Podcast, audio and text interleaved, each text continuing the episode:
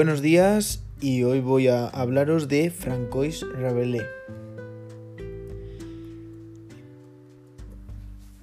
Francois Rabelais nació en 1494 en Francia, Chinon, eh, donde su padre ejerció como abogado.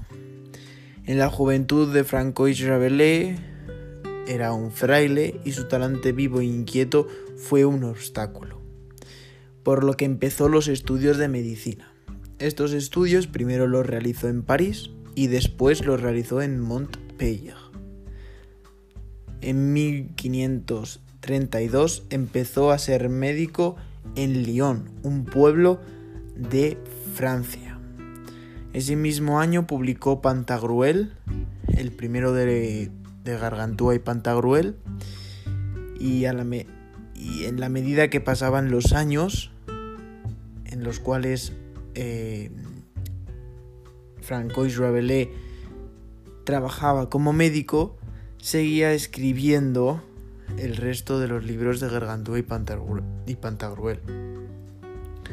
Su fallecimiento fue el 9 de abril de 1553 en Francia. Aquí se muestra una foto de él de joven y en la portada una, una foto de él pues más mayor, más... Os voy a hablar de Gargantúa y Pantagruel. Gargantúa y Pantagruel narra las aventuras de, dos gigantes, padre e hijo. El tono de, este de estos libros es satírico, de desenfado y jocoso.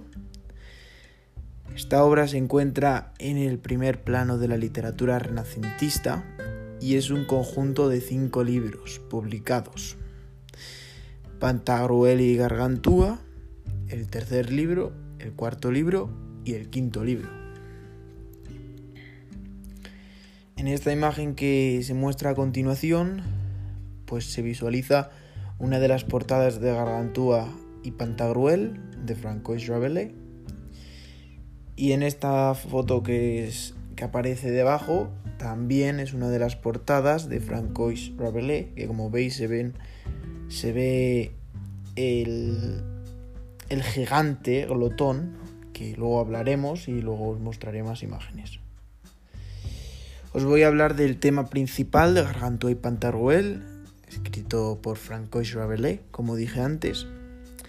Gargantúa y Pantagruel se basa en que los personajes no son ogros crueles como aparentan, sino gigantes bondadosos y glotones la glotonería de estos gigantes abre episodios cómicos como cuando nacieron, que nada más nacer dijeron a beber, a beber.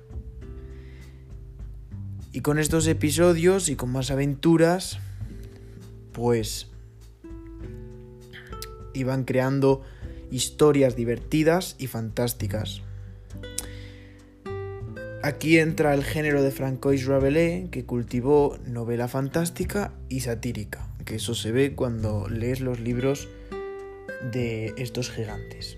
En esta imagen se ve mejor cómo es que se muestra que es un un gigante glotón que porque tiene cucharas que van a entrar en su boca, que supongo que estarán llenas de comida. Luego también se ve que tiene que sostiene un tenedor que tiene comida también. Y más abajo se muestra cómo la gente es como que les desprecia, porque les ven como ogros, como bien dije antes, en vez de como gigantes glotones y divertidos. Es decir, que lo único que querían era comer. Ahora, a continuación os voy a mostrar una frase de Francois Rabelais Francois Rabelais tenía una gran imaginación. Abordó aspectos muy intelectuales. También aborda paradojas filosóficas y teológicas, en la que alterna la turbulencia con la sutileza. Eh, el estilo más característico de este autor era su afición a la buena comida y al buen vino y dotado de una glotonería literaria, esto lo aplicó a cada una de sus obras.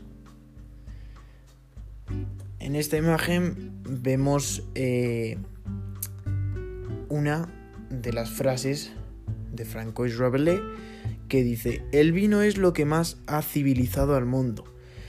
Yo a ciencia cierta no sé lo que puede significar, pero sí que, sí que me hago una idea de que puede que se refiera a que el vino es lo que... Eh, es lo que más ha tomado, a lo mejor era lo que más se tomaba en aquella época, lo que más utilizaban, lo que más bebían. Aquí también se muestra otra portada de, de Francois Rabelais de Pantagruel. Los sueños raríficos de Pantagruel. Aquí os muestro un poema que le, le identifica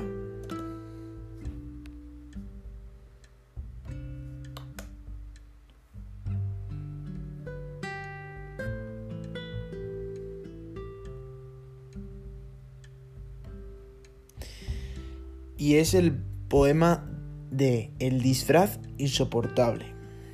Este poema trata sobre la última obra de Francois Rabelais y se dirige a él como si fuera un amigo.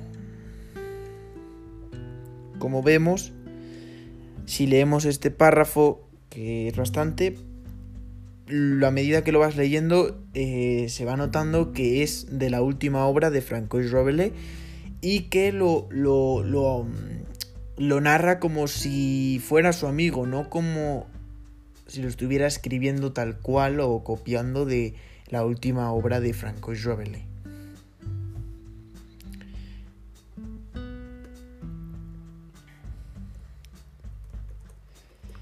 La trascendencia de Francois Rabelais fue considerado un excelente pedagogo y pensador en su tiempo, el plan pedagógico del autor concebía la educación como una idea de información completa e íntegra, es decir, la, educación física junto a la intelectual y a la moral, una idea constante en su obra era combatir el ocio.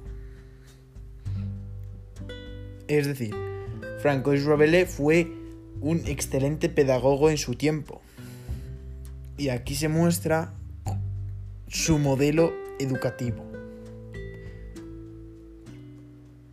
Porque él tenía un modelo educativo distinto a los demás.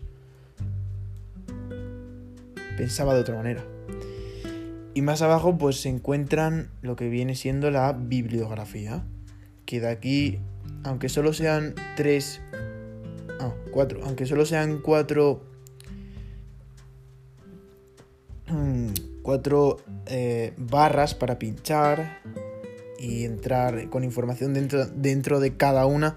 Hay mucha, mucha información que te puedes garantizar y que te pueden decir y que te puede explicar y que puedes meter en el trabajo. O sea que este es mi trabajo y, y espero que, que lo haya puesto que lo haya hecho bien y que lo haya expuesto bien y a ver si lo expondré un poco mejor más adelante.